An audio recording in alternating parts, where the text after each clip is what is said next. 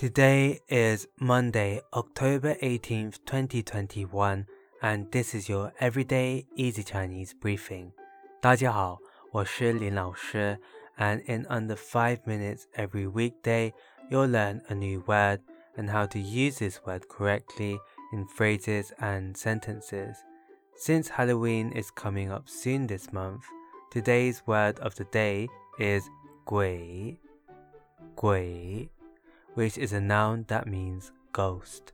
Let's practice by making different words, phrases, and sentences with gui. The first word is 醉鬼,醉鬼, which is a noun that means drunkard. Let's look at each character of this word. 醉 means to be drunk and 鬼 means ghost. So it literally means drunk ghost. A way of using it in a sentence is 他是个醉鬼。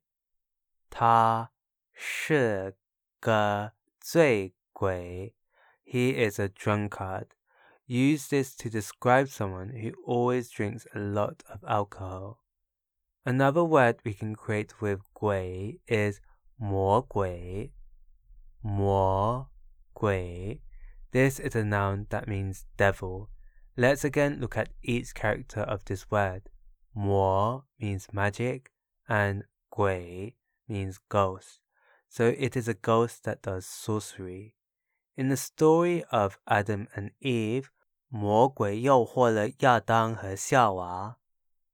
魔鬼诱惑了亚当和夏娃。The devil tempted Adam and Eve. Finally, we can create the word 小鬼,小鬼, which is a noun that means little demon. The 小 here means little, and it is used as an endearing term to describe a very mischievous child.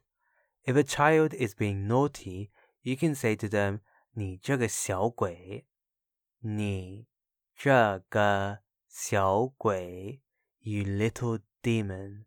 Today we looked at the word gui, which is a noun that means ghost, and we created other words using it.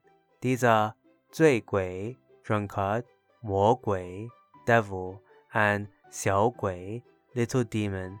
To see this podcast transcript, please head over to the forum section of our website www.everydayeasychinese.com where you can find even more free Chinese language resources.